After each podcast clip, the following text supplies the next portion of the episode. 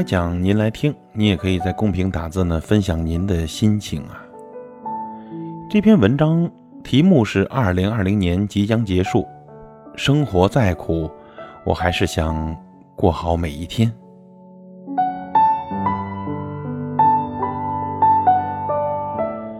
二零二零年呢，已经进入尾声了。我们回顾这一年，令人措手不及的事情一件接着一件的发生：疫情、洪水、裁员、降薪。其实真的没有谁过得比较容易吧？我们可以脑补几个场景啊。这是医务工作者刘平连续工作的第四十九个小时了。疫情期间，他太累了，但只能抓紧时间在椅子上稍微的休息一下，就要立刻的投入工作了。这是网约车司机老郭今晚拉的第六位乘客了，乘客喝得酩酊大醉，没等老郭停到路边就吐了一车，哎。这是小梁做父亲的第七十三天了。一头是工作，一头是家庭，身上的担子又重了些。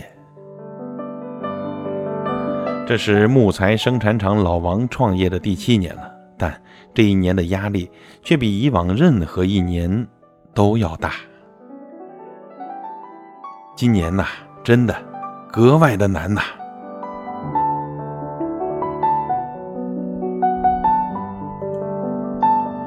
可是啊，生活或许不易。却从未磨灭我们内心的希望。罗曼·罗兰有句话说的真好：“这世界上只有一种真正的英雄主义，就是认清生活的真相后，你还依然能够热爱它。”朋友们，我们每个人呢，都可以成为平凡生活里的英雄，用善良、热爱、执着、坚持去点亮周遭的一切，让更好发生。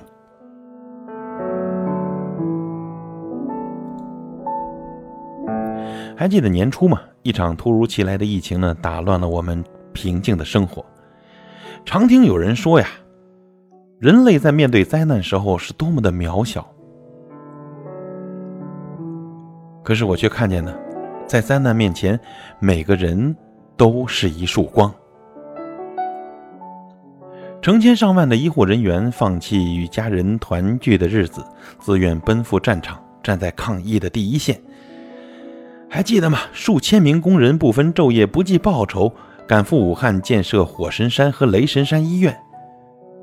一位河南的大哥年都没过，自己打了车过来支援的。想想那些义无反顾站在抗疫第一线的医护人员、火神山、雷神山的建设者、运输物资的卡车司机、坚守岗位的环卫工人。奔波在路上的外卖小哥，那些穿梭在大街小巷做防疫工作的基层的工作人员，主动捐献血浆的康复患者，自觉待在家不外出的我们，哈，一个人、两个人、三个人、千人、万人、千万人，没有豪言壮语，也不见得惊天动地，但正是我们每个人的努力，让春天呢如约而至了。在这场没有硝烟的战斗中，每个人都是平凡而伟大的英雄。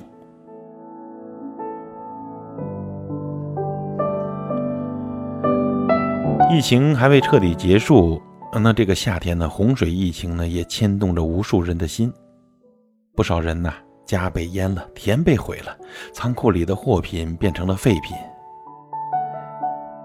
天灾面前，抱头痛哭，无奈绝望。都不意外，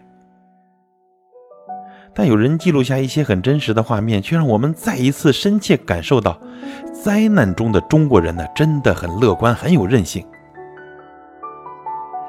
他们都是生活中再平凡不过的人了，但他们也都是自己生活中了不起的英雄。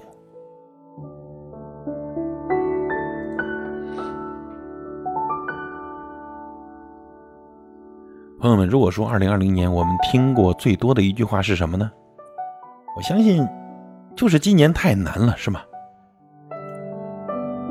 我身边很多人都这样跟我讲啊，今年真的太不容易，太难了。当然，面对种种的不容易，有的人呢心生抱怨，甚至自暴自弃；而更多的人呢，却依然保持着对生活的热爱，为更好的生活而努力着。开业没多长时间的火锅店呢，因为疫情倒闭了，没赚到钱，还亏了四十万。男人没有就此低迷，他带上自己喜欢的吉他，到路边卖起了鸡脚。他还把自己的经历编成了歌。鸡脚卖完以后呢，就在路边笑着唱歌。哎，是啊，失败后不要就地躺着去怀念，收拾好心情吧，我们继续前进吧。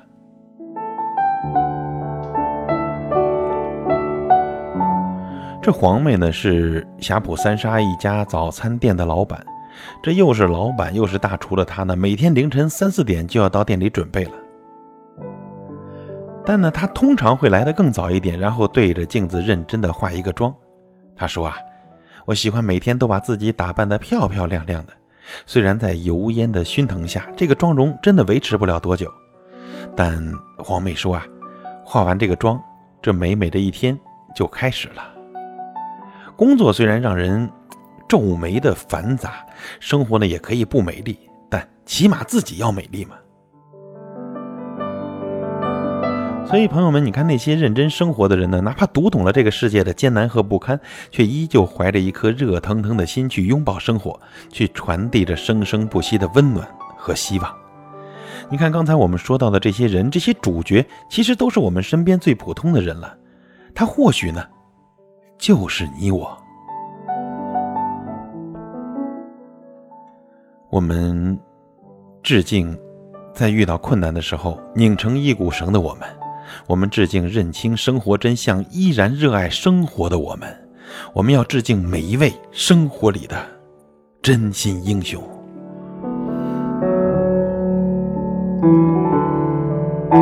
很喜欢那句话：“英雄不问出处，平凡的路上我们闪耀如歌。”每个为美好生活坚持前行的人都是平凡英雄，照亮别人，也温暖自己。在这奋斗的路上，虽然有辛苦和不容易，有猝不及防的悲伤，却也总有不期而遇的温暖相伴。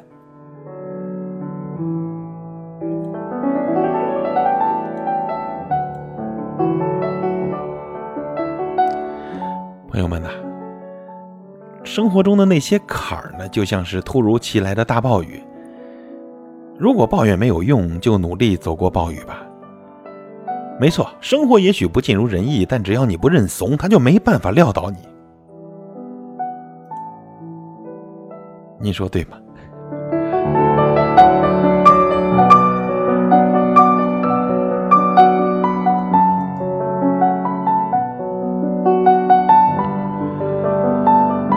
所以最后总结一句话送给大家：对生活呢，希望你我都能永远保持热爱和期许，去认真的过好每一天。我们一起让更好发生。